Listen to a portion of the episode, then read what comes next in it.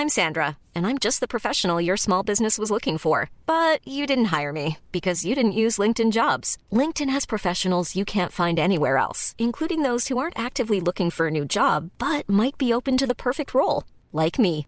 In a given month, over 70% of LinkedIn users don't visit other leading job sites. So if you're not looking on LinkedIn, you'll miss out on great candidates like Sandra. Start hiring professionals like a professional. Post your free job on linkedin.com/people today.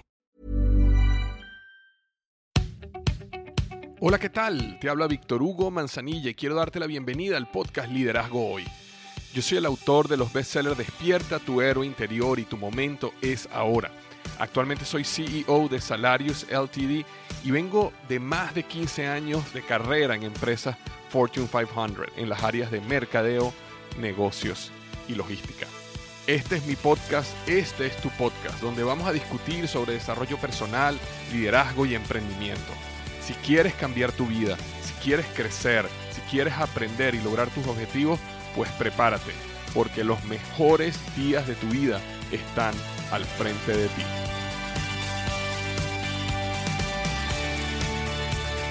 Hola, ¿qué tal? Bienvenido al episodio número 229 del podcast Liderazgo Hoy. Vamos a estar hablando sobre seis errores que sin darte cuenta pueden estar desmotivando y estresando a tu equipo. Seis errores que sin darte cuenta pueden estar desmotivando y estresando a tu equipo. Lo que voy a hablar hoy son errores que nosotros cometemos con la mejor intención.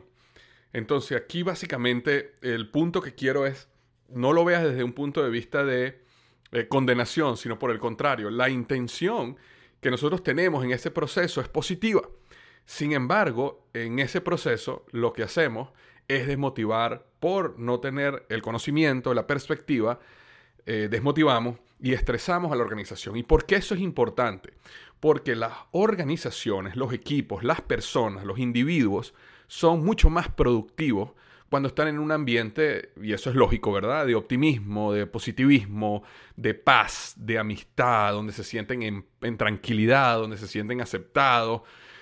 Mientras que cuando los equipos entran en, o una persona entra en un periodo de eh, incertidumbre, de frustración, de rabia, de estrés, eso lo que hace es que empieza a hacer que la persona sea menos productiva.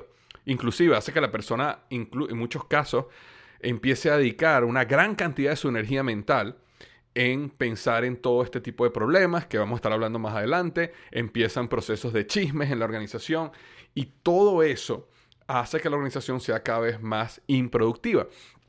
Y lo que causa es que entras en un ciclo vicioso, ¿verdad? Donde eh, cometes estos errores como líderes, que vamos a hablar ahorita, cometes estos errores como líderes, estos errores hacen que la organización o las personas se desmotiven, las personas se desmotivan, se estresan, son menos productivas, como son menos productivas, los resultados que dan son peores.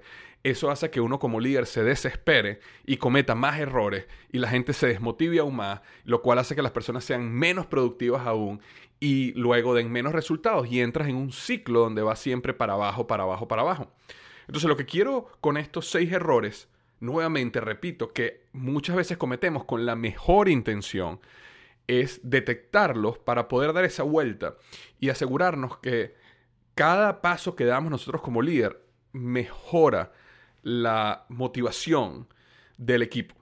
Y eso hace que los equipos cada vez sean más productivos porque se encuentran en paz, en tranquilidad, eh, entienden lo que está pasando y eso los lleva a ser más productivos y la, más productivo los lleva a dar mejores resultados y entras entonces en un ciclo virtuoso donde mejores resultados hacen que la gente se motive aún más y entonces trabaja mejor y es aún más productiva y bueno, y eso sigue para arriba, para arriba, para arriba. Entonces vamos a hablar de estos seis errores que sin darte cuenta pueden estar desmotivando y estresando a tu equipo. El número uno es la falta de transparencia en la comunicación, especialmente en momentos de crisis.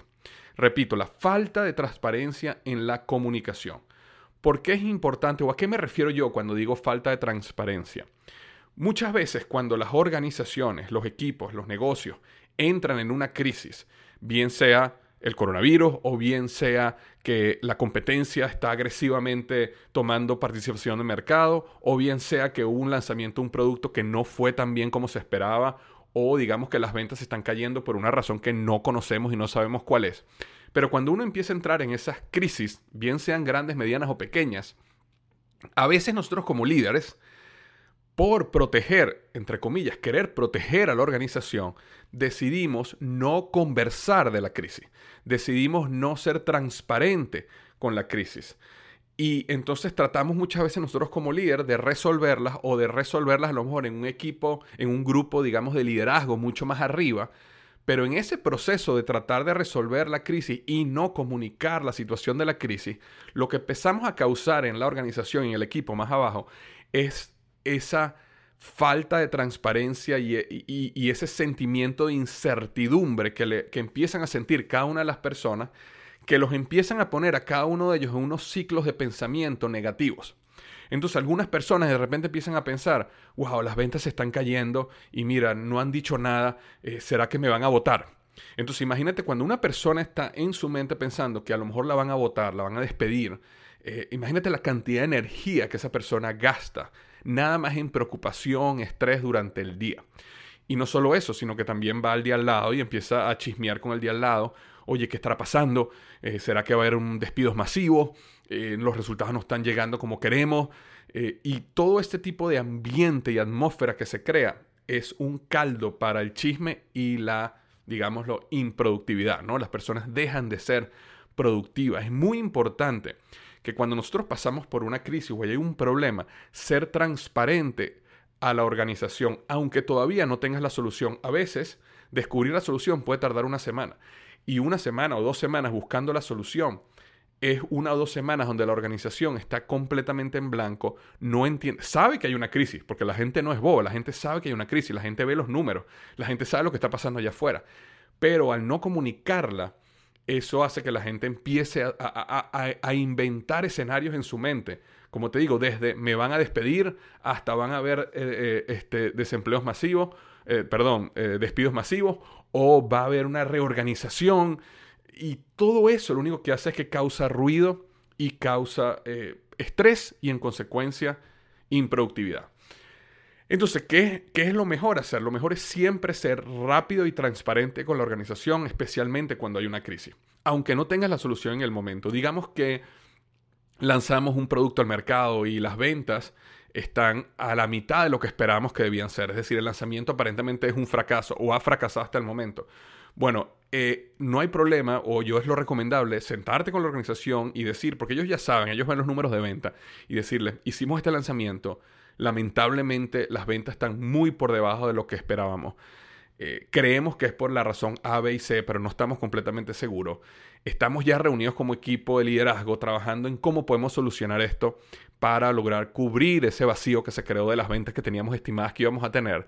Eh, tenemos este plan A, B, pero tenemos plan C y D que todavía no hemos definido. Si alguien tiene alguna idea, es bienvenida. Pero eso es lo que estamos ahorita en este momento. Entonces, ¿eso qué hace? Causa esa transparencia.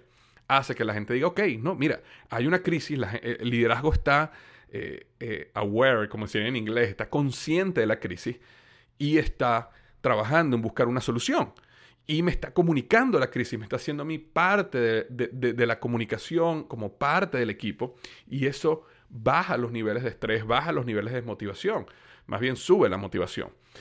Eh, digamos que, por ejemplo, en tu compañía están haciendo una reorganización. Eso causa una gran cantidad de estrés en, el equipo, porque la gente no sabe ahora quién va a ser mi nuevo jefe, dónde voy a trabajar, en qué división me van a poner, me irán a aumentar el sueldo, me lo irán a bajar, me van a ascender, me van a más bien a, hacer un demotion, es decir, bajar mi escala, me irán a despedir. Cuando hablan, las personas hablan de productividad, ¿será que van a despedirme y voy a perder mi trabajo? Entonces es muy importante eh, sentarte con tu equipo, inclusive cuando se toma la decisión de hacer una reorganización, sentarte con ellos y decirles, la compañía decidió que vamos a reorganizar y el objetivo de reorganizar es hacernos mucho más eficientes para ganar en el mercado, en esta área, esta área y esta área. No tenemos todavía los detalles de la reorganización, nosotros como equipo vamos a estar trabajando en eso en las próximas dos semanas, pero lo que queremos pedirte es que te enfoques en los proyectos que están ahorita en tus manos y que esos salgan con excelencia mientras nosotros nos encargamos de hacer este proceso de reorganización de la manera que sea eh, eh, lo mejor para la compañía y lo mejor para ti o para ustedes como individuos. Entonces, eso da mucha más tranquilidad que cuando alguien se entera, sabes que me enteré por recursos humanos que van a hacer una reorganización. Y eh, parece que van a, entonces la gente empieza a inventar, ¿no? Parece que van a despedir un gentío.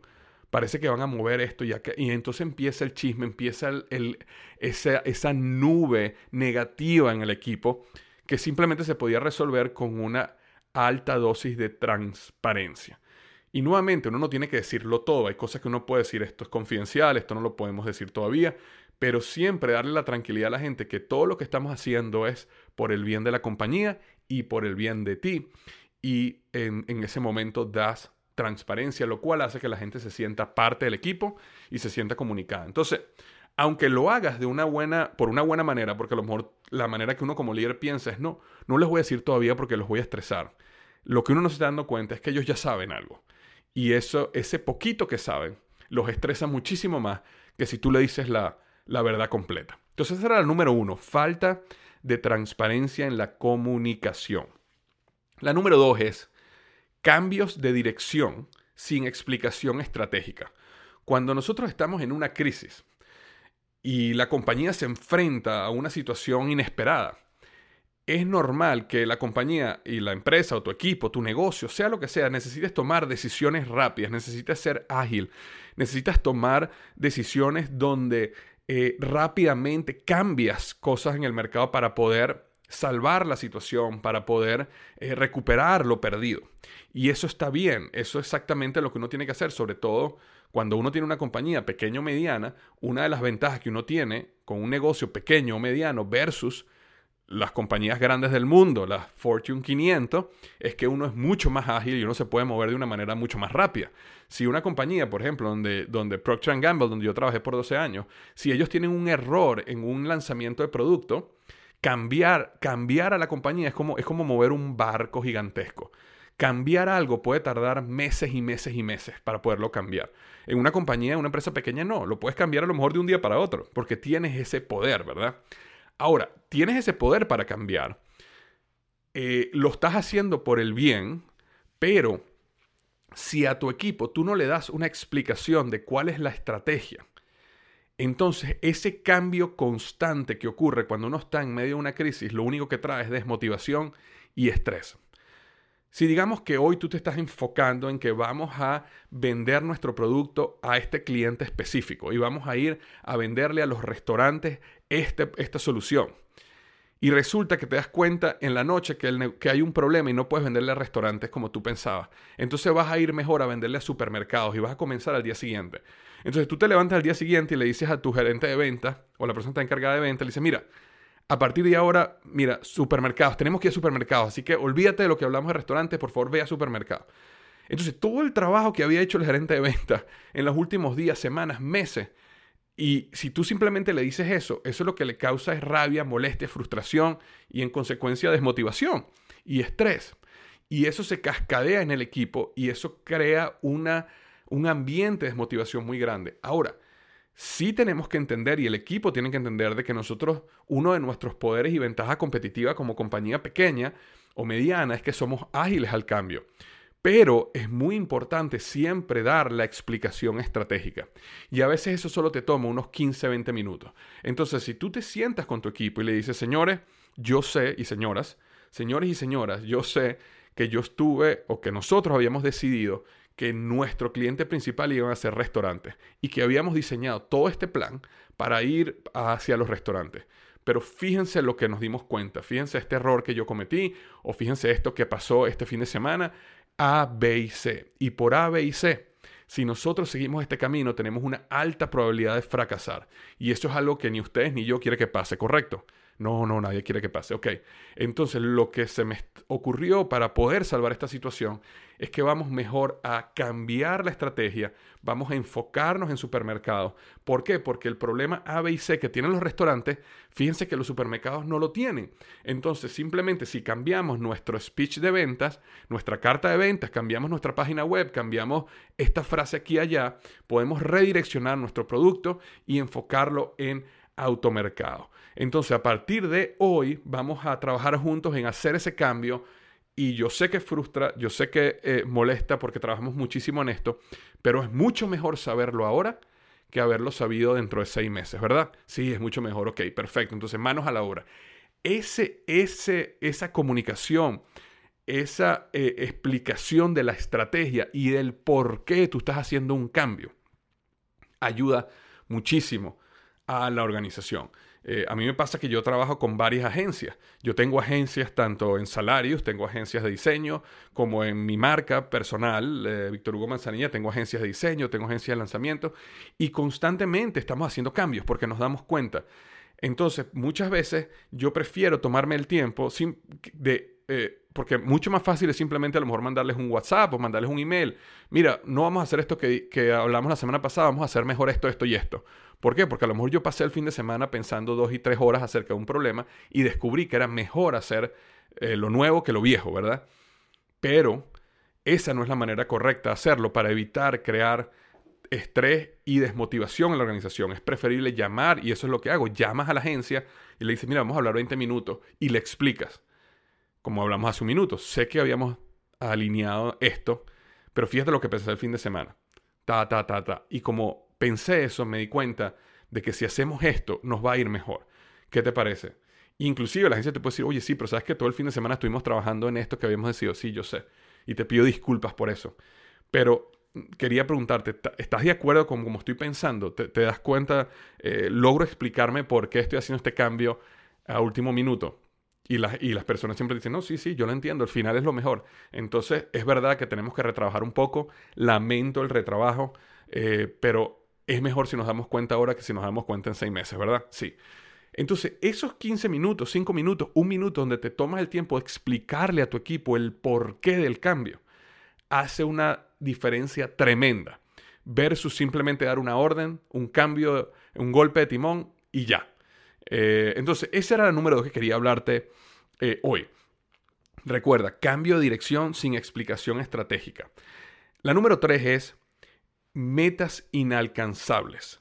Las metas inalcanzables eh, traen una profunda desmotivación y estrés en el equipo. Las metas o los objetivos que tú le pongas a tu equipo tienen que tener un balance donde tú los logres colocar en un punto donde ellos tienen que estirarse mucho, pero no estirarse tanto donde ellos mismos no están convencidos de que es imposible llegar allá. Porque cuando tú te colocas una meta, y, haz un ejemplo eh, contigo personalmente, ¿verdad? Si uno mismo se coloca una meta, esa meta, digamos que yo eh, quisiera empezar a eh, levantar pesas, ¿verdad? Para, para, para hacer ejercicio. Y voy a empezar a levantar pesas a partir de hoy. Bueno, si yo me pongo como meta levantar una pesa de medio kilo, es demasiado fácil. Y como es demasiado fácil para mí levantar una pesa de medio kilo, entonces eso al final no te trae motivación, no te, no te reta, no te hace que te sientas que estás desarrollándote, creciendo, aprendiendo. Entonces las metas no pueden ser demasiado fáciles porque desmotivan, pero tampoco puede ser una meta donde diga, bueno, voy a levantar 50 kilos con cada mano, porque entonces ni siquiera puedo levantar la pesa del piso y en consecuencia eso también me trae desmotivación y frustración porque no, pasan los días y no logro avanzar. Ahora, si tú logras conseguir ese punto, y esto es un poco el arte de cómo tú colocas las metas y los objetivos en tu equipo, donde tú me obligas a estirarme, donde tú me obligas a intentar lo que eh, a mí me parece a lo mejor que no es fácil lograr, inclusive puede ser que yo crea que es imposible, pero tú sabes que es posible y de la mano me llevas en ese proceso, entonces sí me llevas un proceso de estiramiento, de crecimiento y de motivación. Entonces es muy importante que las metas necesitan ser alcanzables, que estiren al equipo, pero que sean ah, factibles. Eh, puede ser que con la mejor intención de motivar al equipo, tú le digas al equipo metas muy altas, resultados donde van a tener un éxito masivo. Pero lo que no te estás dando cuenta puede ser que ellos en su mente, como saben que es imposible, entonces ni siquiera lo intentan. Y esto todo es un juego psicológico. Entonces es muy importante conseguir ese punto, nuevamente, donde tienen que estirarse, donde es difícil llegar, pero es factible, es posible. Entonces era la número tres. Las metas inalcanzables eh, son factor de profunda desmotivación en el equipo. Y sobre todo, si tienes reconocimientos e incentivos conectados a esas metas. Si tú a una persona le dices, oye, ¿sabes qué? Si tú logras vender 50 eh, mil dólares de producto este mes, tú te vas a ganar este bono, pero nadie en la historia ha vendido 50 mil. La persona, lo máximo que ha vendido eh, después del entrenamiento ha sido 2.500. Eso te trae una desmotivación aún mayor porque sientes que tu liderazgo lo que te estás engañando. Te colocó unos bonos que son inalcanzables, es decir, nunca te los van a poder dar, nunca los vas a poder alcanzar. Entonces, muy importante, y nada más eh, para hablar de teorías de incentivos y la ciencia de los incentivos, podríamos hacer un podcast solo de eso. Pero lo que quiero eh, dejarte ahorita es que toda la teoría de incentivos o, premios, reconocimientos, metas, objetivos, tiene que estar en ese rango, ¿ok? Donde la gente se sienta, wow, esto va a ser bien difícil, pero sí es posible.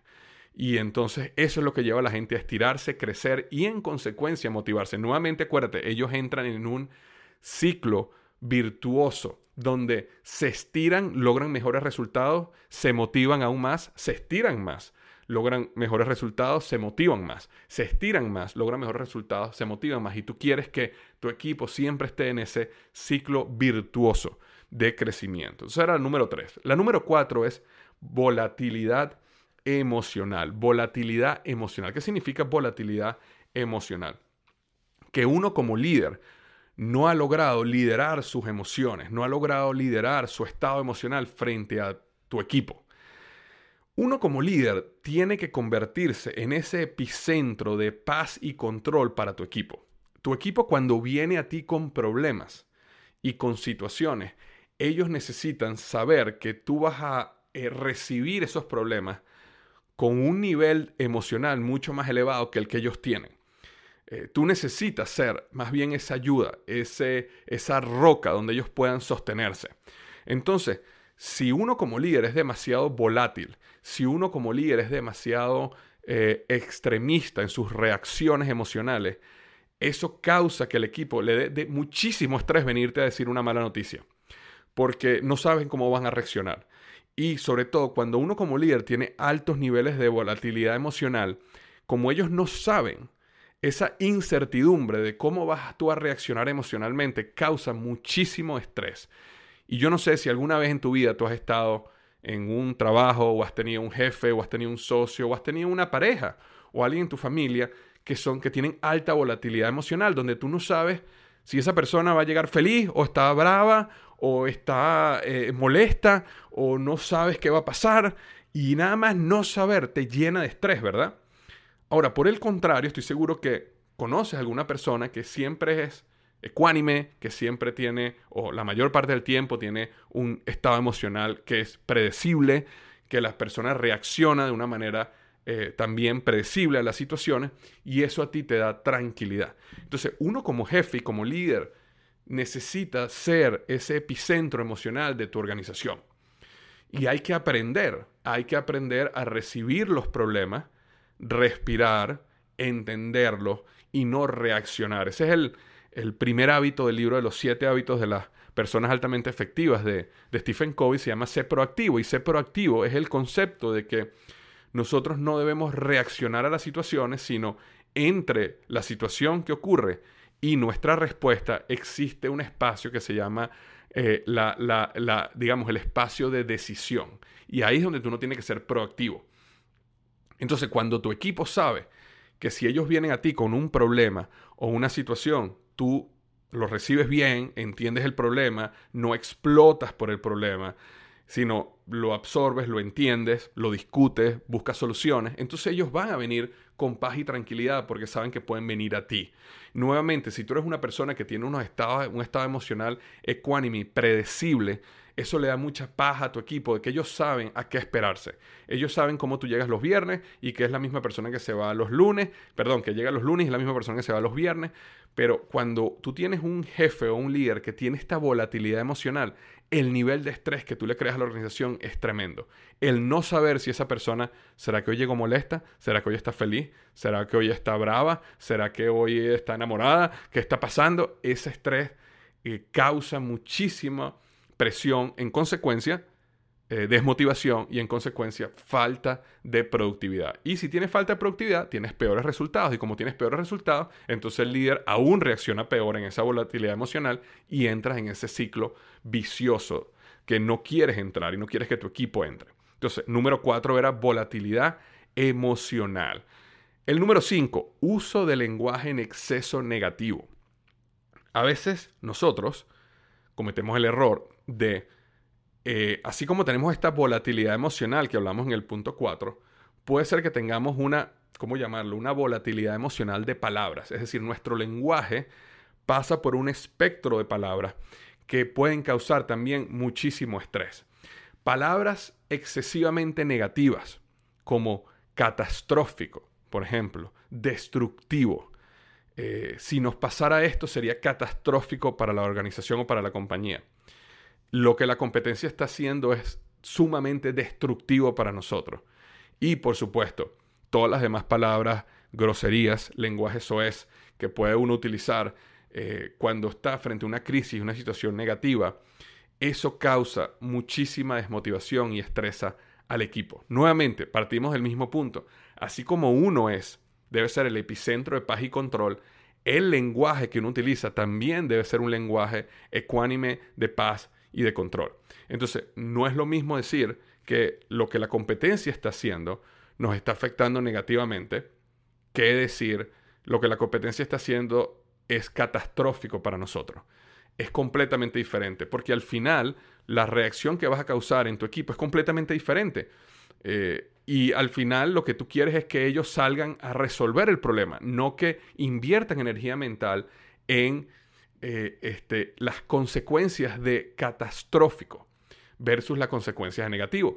Eh, un, ejemplo eh, que, nosotros muchas veces utilizamos, cuando nosotros utilizamos lenguaje en extremo negativo, el lenguaje está conectado a un nivel, a un nivel cerebral y psicológico con emociones, ¿verdad? Y esas emociones, muchas veces nuestro cerebro no sabe cuando algo es verdad, cuando es mentira, y una palabra puede crear una eh, sensación emocional, un estado emocional que no queremos crear, pero es muy negativo para nosotros. Y te doy un ejemplo. Cuando una persona hace algo negativo, digamos, te traiciona, ¿no? Cuando nosotros hablamos de traición, hay diferentes niveles de traición, ¿verdad?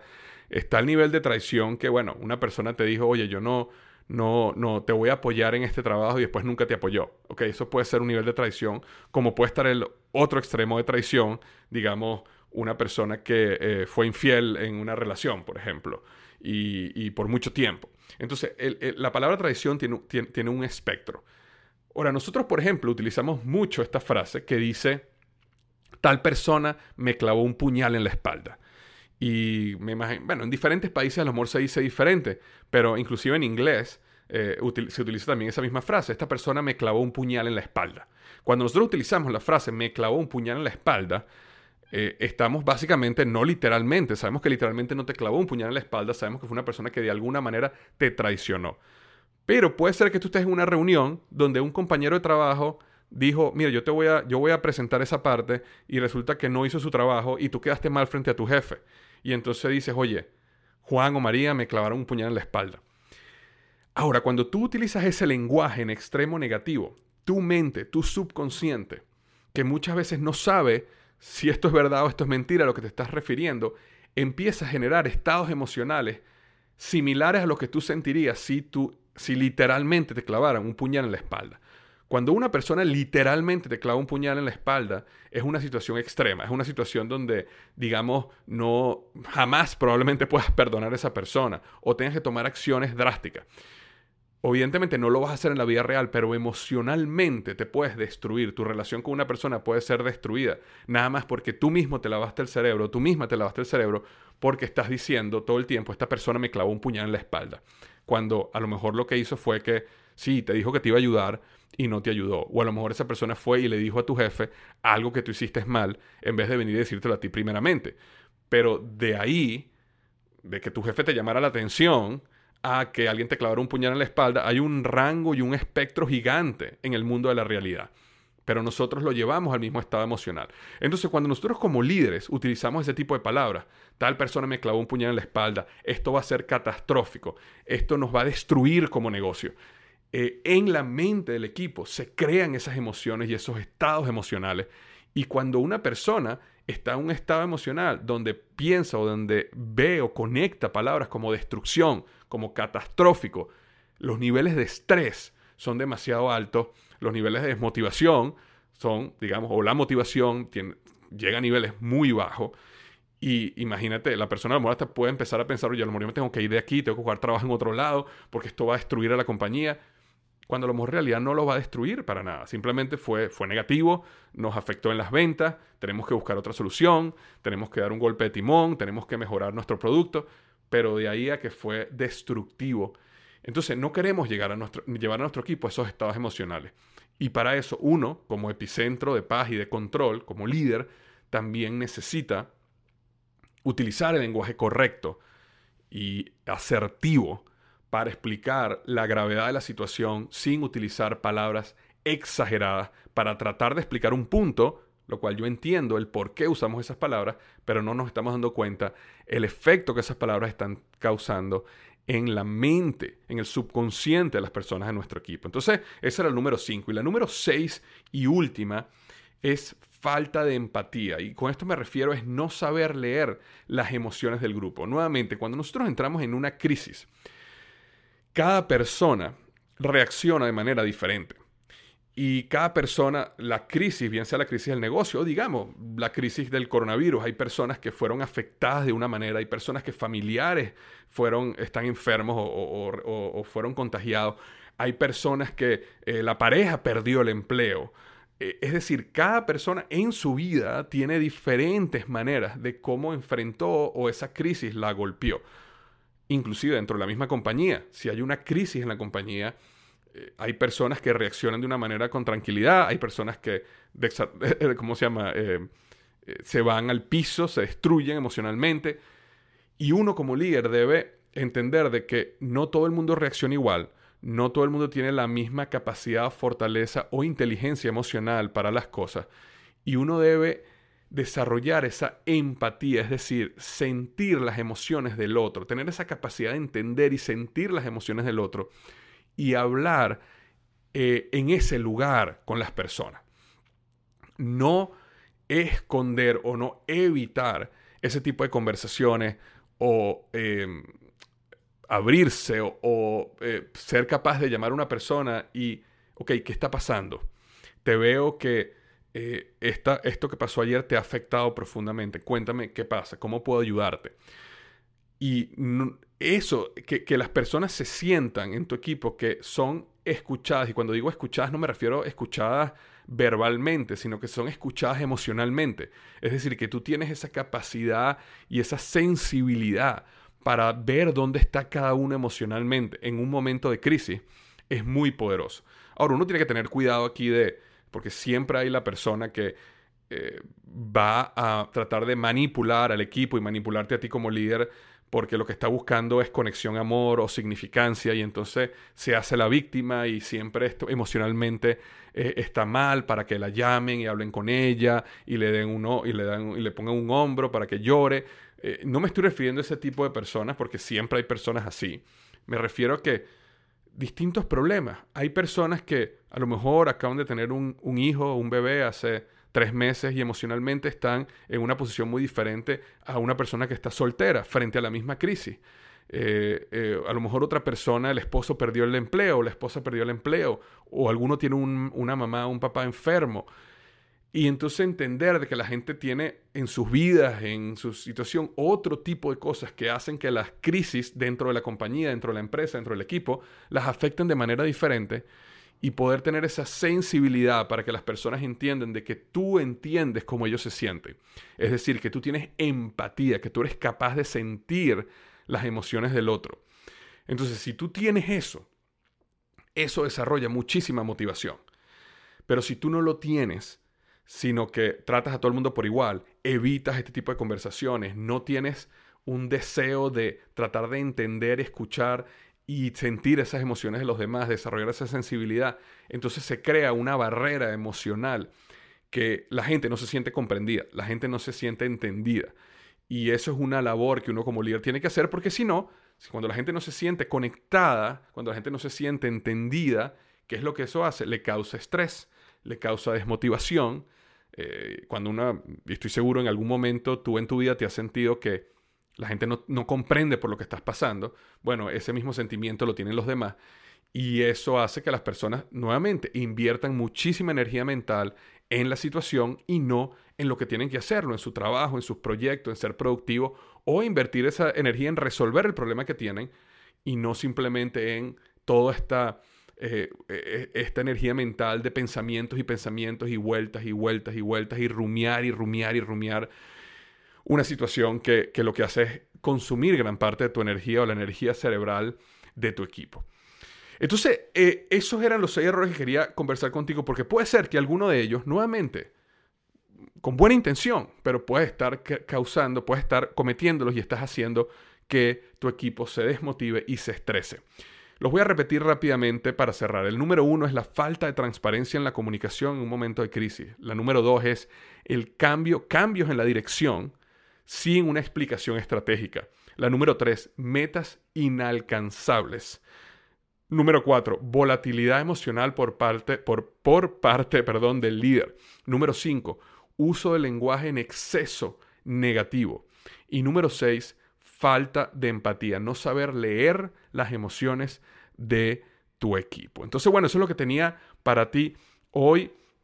Quiero rápidamente informarte de que estoy dando todos los miércoles a las 7 de la noche, hora Miami, en vivo, una clase sobre emprendimiento totalmente gratis para que las personas que estén interesadas en el mundo del emprendimiento eh, aprendan, se desarrollen, crezcan en el mundo del emprendimiento. Esto, es una, esto no es una clase como la mayoría de las clases gratuitas online que tú ves allí en el Internet, donde básicamente las personas te dan eh, dos o tres mm, frases eh, y donde no aprendes mucho y después intentan venderte algo en este esfuerzo que estoy haciendo yo todos los miércoles a las 7 de la noche, hora Miami, eh, no te voy a vender nada, es para aprender. Entonces, si tú te quieres registrar en esas clases gratuitas y recibir el enlace para acceder a la sala de reunión, simplemente tienes que ir a www.emprendedorhoy.com. Repito, www.emprendedorhoy.com y te puedes unir a esta comunidad de emprendedores. Eh, te mando un gran abrazo, que tengas una magnífica semana y recuerda siempre, los mejores días de tu vida están al frente de ti.